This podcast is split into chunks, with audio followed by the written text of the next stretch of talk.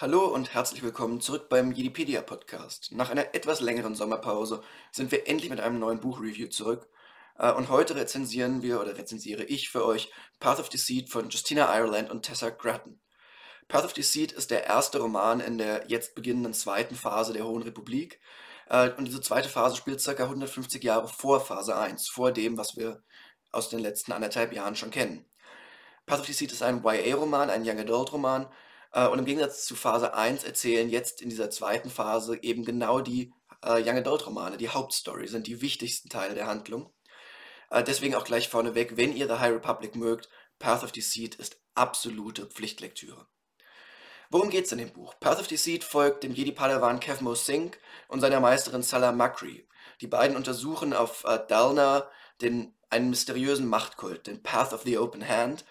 Ähm, der Kult steht nämlich im Verdacht, äh, dass er ein wertvolles Machtobjekt gestohlen haben soll. Schnell küpft, äh, knüpft Kevmo engen Kontakt mit einem Mitglied des Path, und zwar der Evereni Mada Rowe. Bei dem Nachnamen Rowe werden sich jetzt die Nackenhaare von einigen Zuhörern wahrscheinlich aufstellen. Kennen wir doch alle Markion Rowe aus der ersten Phase. Mada Rowe ist allerdings das komplette Gegenteil ihres äh, möglicherweise Verwandten, höchstwahrscheinlich Verwandten, der 150 Jahre später lebt. Äh, Mada Rowe ist eine offene, eine herzensgute Person und sie versucht, ihren neuen Freund Kevmo von den Lehren des Path of the Open Hand zu überzeugen. Der Path lehrt nämlich, angeführt von einer namens Mother bekannten Prophetin, dass die Macht frei und ungestört fließen muss, dass sie zu benutzen äh, falsch sei, dass sie zu benutzen schreckliche Auswirkungen auf die Galaxis haben könne.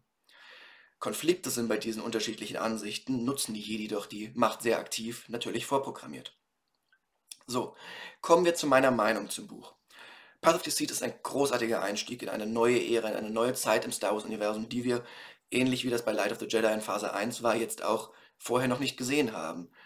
Ähm, das Buch schafft es durch viele Elemente, Verbindungen zu knüpfen zu Phase 1. Äh, es wirkt vertraut, es wirkt wie High Republic und trotzdem merkt man immer wieder, es grenzt sich auch deutlich von Phase 1 ab.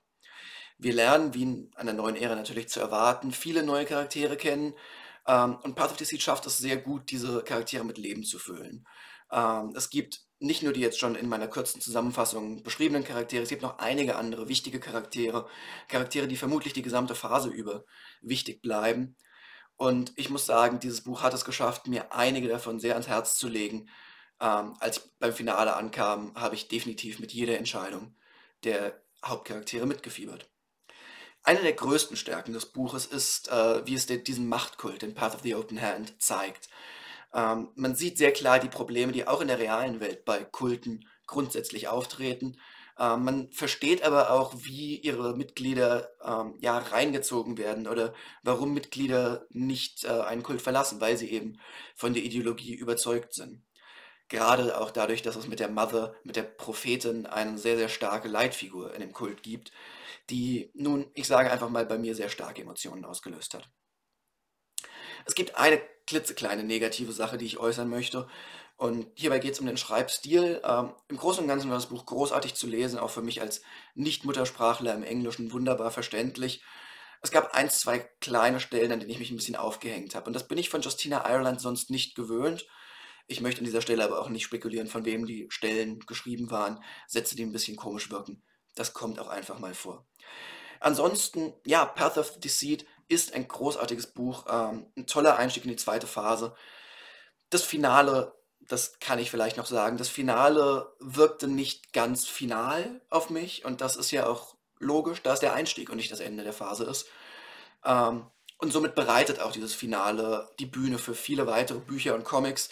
Ich persönlich kann gar nicht warten bis in, ich glaube, dieser Woche, ja, morgen sogar, äh, High Republic Nummer 1, die neue Comicreihe von Kevin Scott erscheint.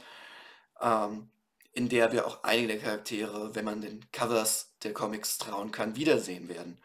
The High Republic bleibt meine liebste Ära im Star Wars-Universum, auch nach dem Zeitsprung, Zeitsprung 150 Jahre in die Vergangenheit. Und ja, ich bin gespannt auf den Rest der zweiten Phase. Falls ihr das Buch jetzt schon gelesen habt, dann schreibt mir doch gerne in die Kommentare, wie ihr es fandet, ob es euch auch gefallen hat. Ansonsten, für die, die das Buch noch nicht gelesen haben, im Englischen ist es jetzt gerade erschienen bei der Disney Lucasfilm Press. Im Deutschen soll es, ich habe widersprüchliche Informationen gefunden, ich glaube im Januar, auf jeden Fall relativ zeitnah bei Panini erscheinen. Ähm, dann kann es auch sein, dass wir es auf Deutsch nochmal rezensieren. Das entscheiden wir dann.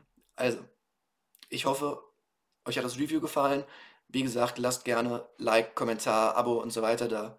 Und wir sehen uns mit dem nächsten Review schon bald. Bis dahin, macht's gut.